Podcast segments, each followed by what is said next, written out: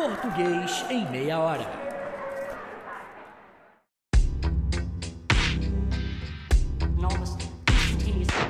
Oi, eu sou o professor Mang e você está ouvindo o Português em Meia Hora.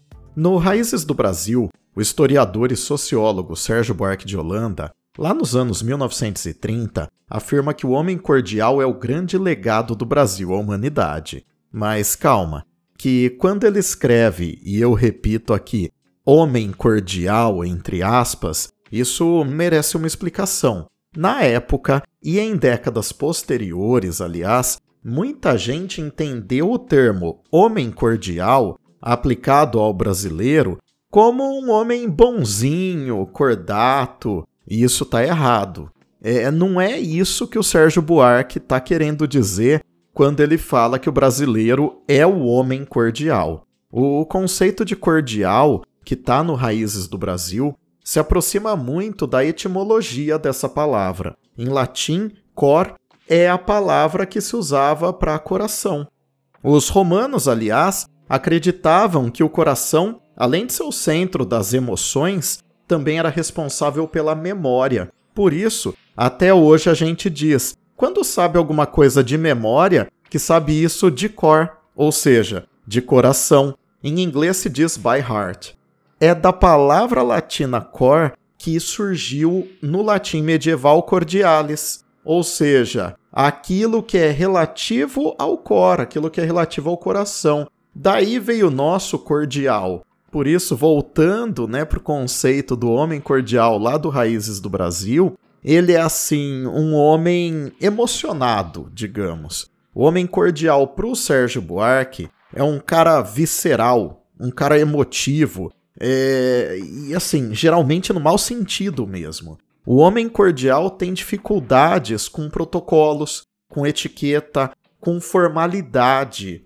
O homem cordial mistura o público com o privado, né? Enfim, o, o, homem cordial é o brasileiro como a gente tanto conhece e dificilmente se reconhece. O Sérgio Buarque sempre contrapõe o homem cordial que tem origem no caráter ibérico, mais aventureiro, menos afeito ao trabalho regrado, né, menos afeito ao esforço, e o homem protestante, né, principalmente o protestante é, do norte da Europa, mas o protestante norte-americano, é, sobretudo.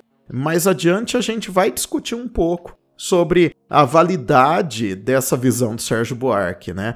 Mas para agora, o que me importa mesmo, nessa primeira parte uh, do episódio, é o conceito do homem cordial. O interessante é que, quando Sérgio Buarque está descrevendo o comportamento do homem cordial, olha só o que ele fala sobre o uso da língua. Abre aspas. No domínio da linguística, para citar um exemplo, esse modo de ser parece refletir-se em nosso pendor acentuado para o emprego dos diminutivos. A terminação inho, aposta às palavras, serve para nos familiarizar mais com as pessoas ou os objetos e, ao mesmo tempo, para lhes dar relevo. É a maneira de fazê-los mais acessíveis aos sentidos e também de aproximá-los do coração. Sabemos como é frequente entre os portugueses o zombarem de certos abusos desse nosso apego aos diminutivos. Abusos tão ridículos para eles quanto o é para nós, muitas vezes, a pieguice lusitana, lacrimosa e amarga. Fecha aspas. Bom, para mim, o Sérgio Buarque de Holanda teve uma sensibilidade absolutamente impressionante quando ele transportou essa dimensão cordial do brasileiro para o domínio da língua. E quando ele associou essa cordialidade de quem nasce aqui com o uso tão característico que a gente dá para o diminutivo. Primeiro, a gente precisa entender o que é diminutivo e como ele funciona. E para isso, eu vou resumir a posição de um gramático chamado Carlos Henrique da Rocha Lima, ou simplesmente o Rocha Lima. Esse autor foi muito influente. Por isso, mesmo que você não tenha topado diretamente com a gramática dele na escola, né, na sua uh, vida acadêmica, as ideias do Rocha Lima muito provavelmente devem ter chegado até você, seja em materiais apostilados, em livros didáticos, seja nesses materiais para concurso público, seja em, em, todo esse aparato que é, aparece em torno da gramática. Veja que o nome do livro dele, aliás, é Gramática Normativa da Língua Portuguesa, né? Eu, eu converso mais sobre o conceito de gramática num outro episódio aqui do podcast. Dá uma olhadinha na lista dos episódios que já estão disponíveis para você ouvir, né? Mas dá uma olhadinha nessa lista daqui a pouco, né? Continua me ouvindo nesse episódio de agora, porque olha só, o Rocha Lima escreveu assim, abre aspas, substantivo é a palavra com que nomeamos os seres em geral e as qualidades, ações ou estados, considerados em si mesmos, independentemente dos seres com que se relacionam. Fecha aspas. E aí, algumas páginas mais adiante, ele complementa, abre aspas, são dois os graus do substantivo, o aumentativo e o diminutivo, que se podem expressar analítica ou sinteticamente. O aumentativo analítico constrói-se com o adjetivo grande ou outro de significação equivalente. O diminutivo analítico com o adjetivo pequeno ou com outro de sentido equivalente. Exemplos: nariz grande, automóvel pequeno. Fecha aspas. Então, assim, só para frisar, né, ao mesmo tempo que eu esclareço, analítico é quando você usa mais de uma palavra. Em casa grande ou casa pequena, você tem duas formas analíticas. Uma de aumentativo, casa grande, e outra de diminutivo, casa pequena.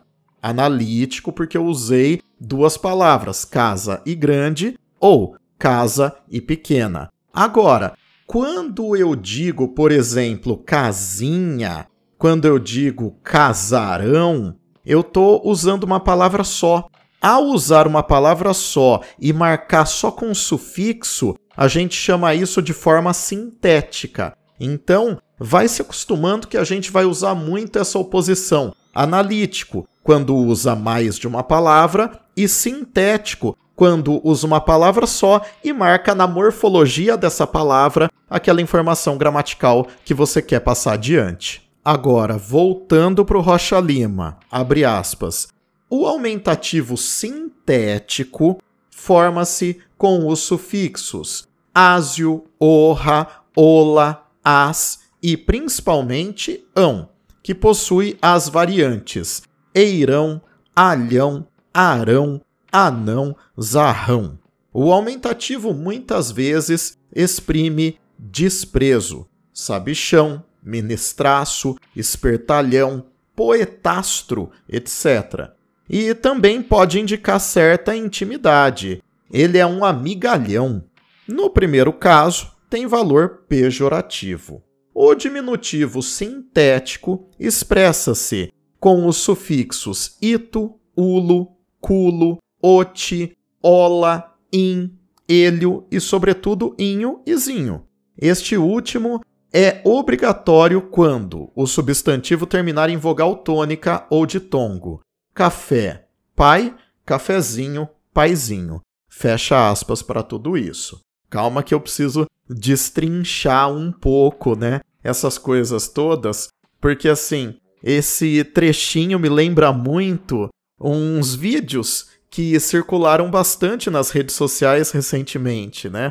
Nesses vídeos aparece um professor que vai preenchendo umas listas de aumentativos e diminutivos, assim, super esquisitos, né? É, e, e, o funcionamento do vídeo é justamente para causar esse estranhamento nas pessoas. Tipo, aumentativo de copo é copásio, de boca é bocarra, de cabeça é cabeçorra, né? O diminutivo de homem é homúnculo, de corpo é corpúsculo.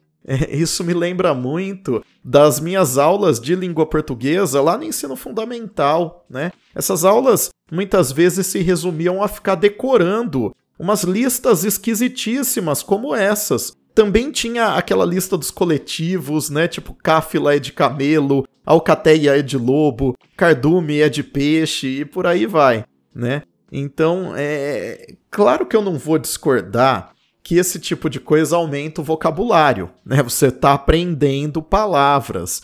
Mas em, em, termos práticos, né? Que palavras são essas? Elas pertencem a que registro? Elas circulam onde? E assim, no limite, será que saber essas palavras, conhecer essas formas, é, é saber português, né? É, é, será que essas informações é, são relevantes ou será que elas acabam distraindo a gente do que realmente é importante aprender e ensinar nas escolas? Fica essa reflexão aí com você, né?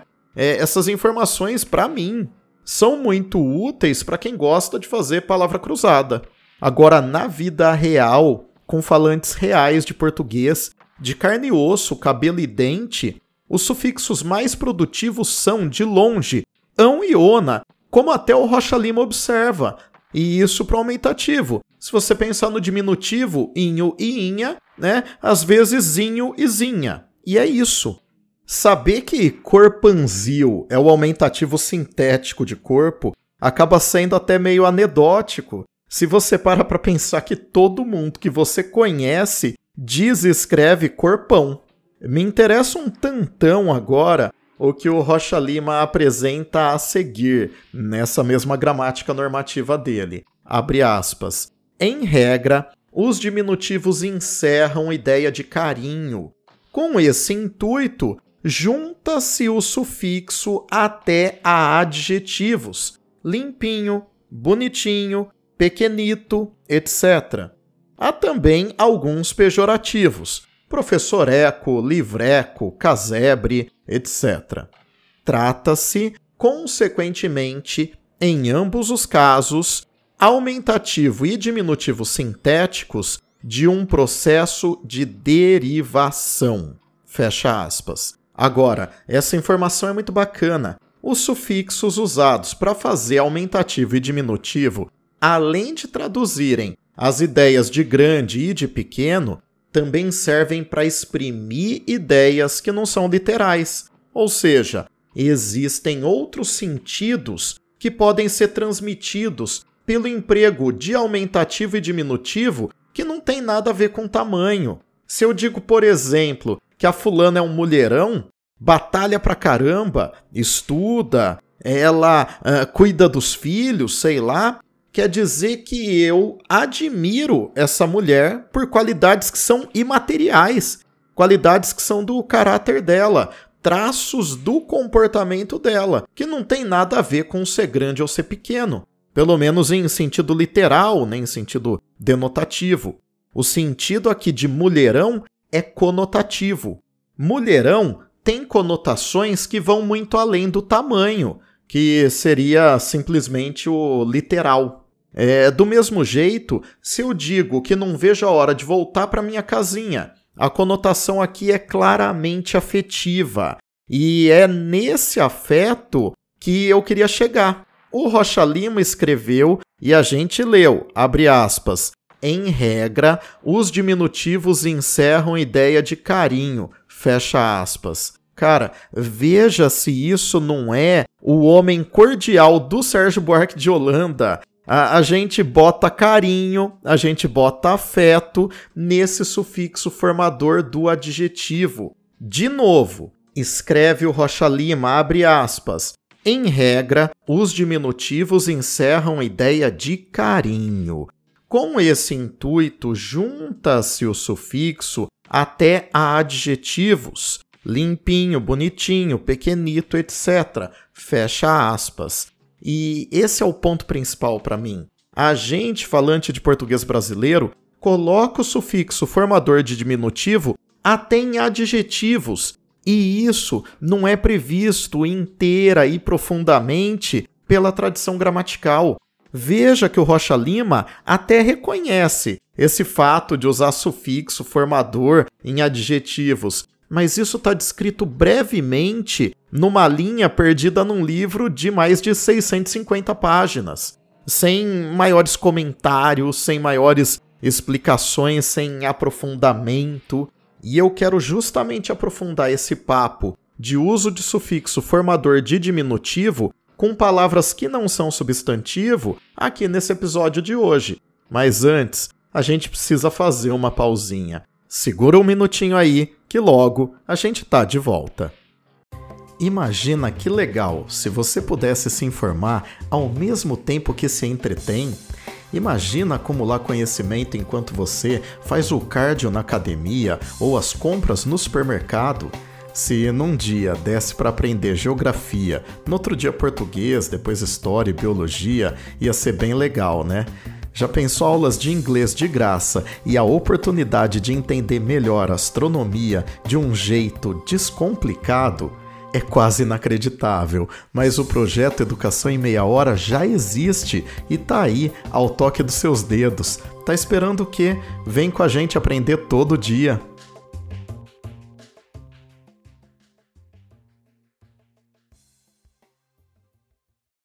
Modernamente, sobretudo nos últimos 10 ou 15 anos, linguistas têm escrito gramáticas. Esse movimento é interessante porque forneceu novas análises com um ferramental da ciência, dos estudos da linguagem, para os fenômenos já conhecidos do português.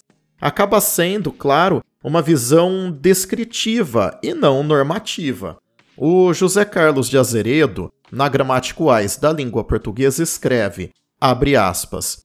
Como processo morfológico, o grau do adjetivo restringe-se à formação do superlativo absoluto sintético, mediante o acréscimo do sufixo íssimo, ou de suas variantes, érrimo e imo, a forma do adjetivo. Trata-se, de fato, de um uso restrito à variedade culta formal e mesmo ultraformal da língua. Belíssimo, larguíssimo, simpaticíssimo, perigosíssimo, paupérrimo, nigérrimo, aspérrimo, superlativos de pobre, negro e áspero, humílimo, facílimo, dificílimo, superlativos de humilde, fácil e difícil. A língua coloquial faz amplo uso dos sufixos ão e inho, bonitão, gostosão, fininho, estreitinho, pequenininho. Na linguagem dos jovens, a superlativização é normalmente expressa por meio de super, misto de prefixo e advérbio de intensidade.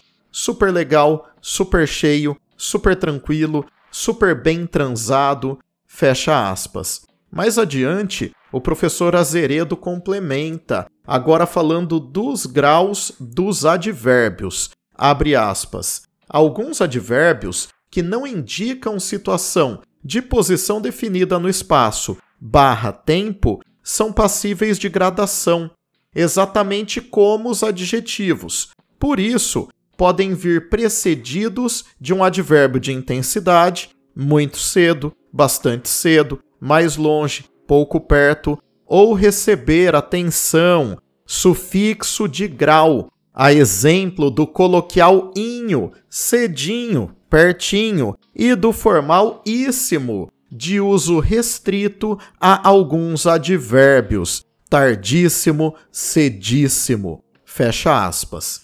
Então, calma que eu preciso sintetizar as coisas para você, para a gente continuar a conversa a partir daí. O sufixo formador de diminutivo mais produtivo do português falado no Brasil é de longe inho ou inha. Ele acontece em substantivos e serve para descrever tamanho, como por exemplo quando eu digo carrinho, mas também pode expressar conotações positivas ou negativas, como quando eu digo filhinho ou professorzinho, por exemplo. A diferença entre a conotação afetiva ou pejorativa vai ser dada pelo contexto e pela entonação, né? Eu posso dizer professorzinho com sentido afetivo ou professorzinho com um sentido mais pejorativo, percebe? É, além dos substantivos, é, como a gente aprendeu na escola, inho ou inha também podem acontecer nos adjetivos, como em bonitinho, irritadinho, apertadinho, ou nos advérbios, é, como em cedinho, pertinho, agorinha. Embora as gramáticas tradicionais não descrevam muito bem, e esse é o ponto, né? Embora as gramáticas tradicionais não descrevam muito bem essa segunda função, esse emprego é evidente para qualquer falante de português brasileiro. Afinal, como já cantava o Martinho da Vila, é devagar, é devagar, devagarinho. É o homem cordial dando seu jeitinho na língua. É essa nossa argamassa das relações interpessoais, como já ensinou pra gente o Sérgio Buarque de Holanda lá do comecinho desse episódio aqui. E voltando para o Raízes do Brasil, o Sérgio Buarque de Holanda, há tantas lá da explanação dele, conta pra gente que essa relação afetiva, afetiva no, no sentido de afetos mesmo, né, tanto positivos quanto negativos, como aquilo que afeta a gente, essa relação afetiva com diminutivo também foi percebida por folcloristas, foi percebida por gramáticos, por dialetólogos do espanhol, o Sérgio Buarque concorda com um estudioso da língua espanhola chamado Amado Alonso, e ele cita o trabalho desse Amado Alonso é, dizendo o seguinte: abre aspas. A abundância de testemunhos semelhantes e relativos às zonas mais distintas prejudica o intento de se interpretar o abuso de diminutivos como particularismo de cada uma. Resta admitir, contudo, que esse abuso seja um traço do regional, da linguagem das regiões, enquanto oposta à geral. E, como a oposição é maior nos campos do que nas cidades, o diminutivo representaria, sobretudo, um traço da fala rural. A profusão destas formas, diz Alonso, denuncia um caráter cultural uma forma socialmente plasmada de comportamento nas relações coloquiais, que é a reiterada manifestação do tom amistoso em quem fala e sua petição de reciprocidade. Os ambientes rurais e dialetais que criaram e cultivaram essas maneiras sociais costumam ser avessos aos tipos de relações interpessoais mais disciplinadas das cidades ou das classes cultas, porque os julgam mais convencionais e mais insinceros e inexpressivos do que os seus. Fecha aspas. Ou seja, o que está se desenhando aqui, pela leitura desses autores, é que o homem cordial sofre com a formalidade, ele prefere chamar o seu interlocutor de você que de senhor, né? Ele rasga protocolos, rasga etiquetas, ele vai metendo diminutivo em tudo. E pro Sérgio Buarque e pro Amado Alonso, que é esse espanhol que ele cita, esse traço de personalidade seria mais interiorano, mais ligado a um caráter rural, menos urbano. É claro que durante o século XX e o século XXI, o Brasil deu uma chacoalhada, né, uma mesclada na população por fatores desde as migrações até o surgimento das novas tecnologias de informação e comunicação.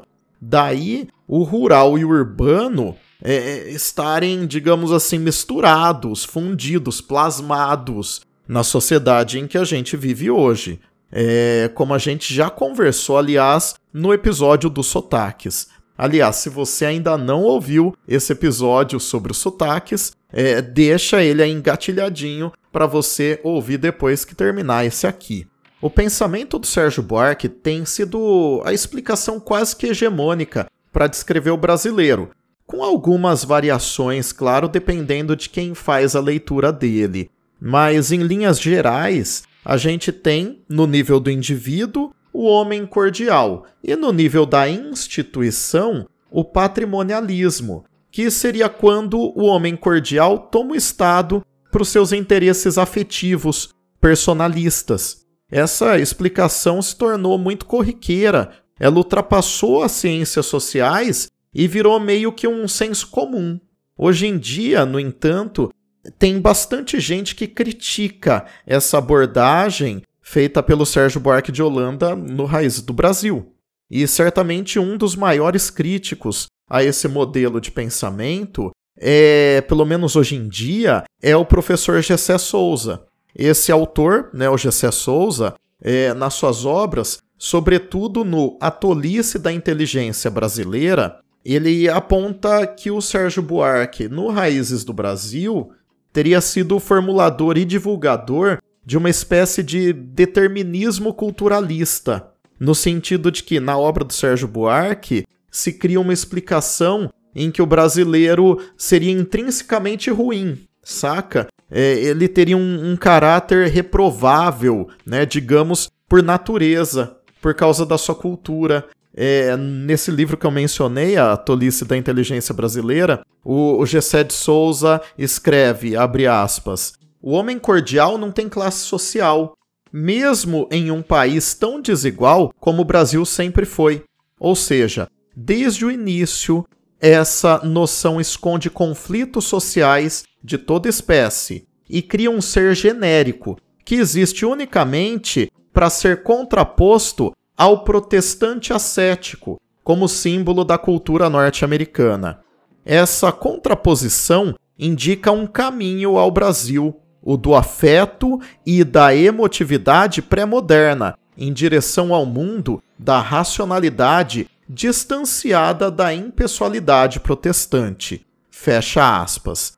Em outras palavras, o professor Gessé enxerga no Sérgio Buarque uma leitura que coloca o Brasil numa posição de inferioridade natural, entre muitas aspas. Uma espécie de atraso cultural, é, entre muitas aspas de novo. Então, assim, esse seria um atraso, né, na perspectiva do Sérgio Buarque, é, que precisa ser superado para a gente conseguir, né, finalmente se tornar pelo menos um pouco parecido com esse nosso primo rico, esse primo mais inteligente, sabe? Os Estados Unidos. Os Estados Unidos seriam, nessa perspectiva, aquele primo rico, né? Que a sua mãe sempre fica te jogando na cara que passou no vestibular e você não, sabe? Que conseguiu um emprego melhor que o seu e por aí vai. É, nesse sentido, então, a crítica que o Gessé Souza faz ao Sérgio Buarque é que essa explicação dele é, estabeleceria uma espécie de viralatismo.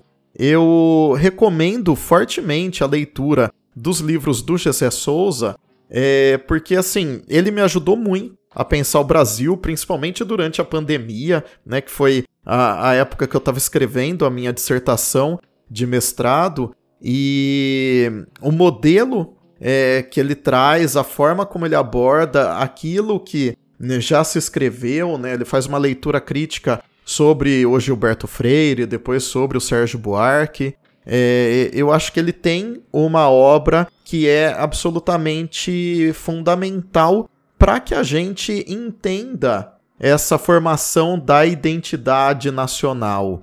Eu vou deixar aqui na descrição do episódio as referências para dois textos dele, né, que eu acho absolutamente fantásticos mesmo. Então, assim, de qualquer forma, respeitando os limites do, do formato do podcast, né, e da temática, eu não vou me aprofundar mais ainda na sociologia, né? Eu estou usando só o respaldo da sociologia para falar da sociolinguística. O, o ponto para mim aqui é que o Sérgio Buarque, independentemente da crítica, ele naquele momento histórico, lá na década de 1930, ele depreendeu um traço absurdamente característico da fala do brasileiro e que perdura até hoje. Então, assim, é, esse diminutivo afetuoso, né, que cai muito bem em substantivos, em adjetivos e até em advérbios. No outro episódio, eu já te contei que o Vinícius de Moraes, um baita poeta, compositor, escritor de mão cheia, era chamado de poetinha. Quando se chamava ele de poetinha, é, não existia demérito nenhum aí. Eu te contei que esse era o apelido do Vinícius de Moraes, né? Ele ficou conhecido assim como Poetinha justamente porque ele tinha o hábito de usar muito os diminutivos. Numa crônica que ele publicou em novembro de 1951, chamada Como se comportar no cinema, com um subtítulo super engraçado que é A Arte de Namorar, o Vinícius de Moraes entabulou uma reflexão sobre os desafios né, de se namorar em lugares públicos. Seria uma espécie de ética, né, ou de etiqueta bem-humorada do namoro, principalmente no cinema. Olha só que barato. Abre aspas. Cochichar, então, é uma grande falta de educação entre namorados no cinema. Nada perturba mais que o cochicho constante. E embora eu saiba que isso é pedir muito dos namorados, é necessário que se contenham nesse ponto, porque afinal de contas, aquilo não é casa deles. Um homem pode fazer milhões de coisas: massagem no braço da namorada, cosquinha no seu joelho, festinha no rostinho delazinha, enfim, a grande maioria do trabalho de mudanças em automóveis não hidramáticos, sem se fazer notar e, consequentemente, perturbar aos outros a fruição do filme na tela. Fecha aspas. Bom, viva o namorinho no cinema com muitos diminutivos bem brasileirinhos. Eu espero de verdade que você tenha gostado desse episódio. Se ele foi legal para você, né? Deixa um comentário aqui no seu tocador de podcast ou lá no Instagram do Português em Meia Hora. A gente também aceita críticas e, claro, se você tiver, agradecimentos, tá bom? Eu espero que você tenha gostado dessa nossa conversa. Até a próxima. Tchau, tchau.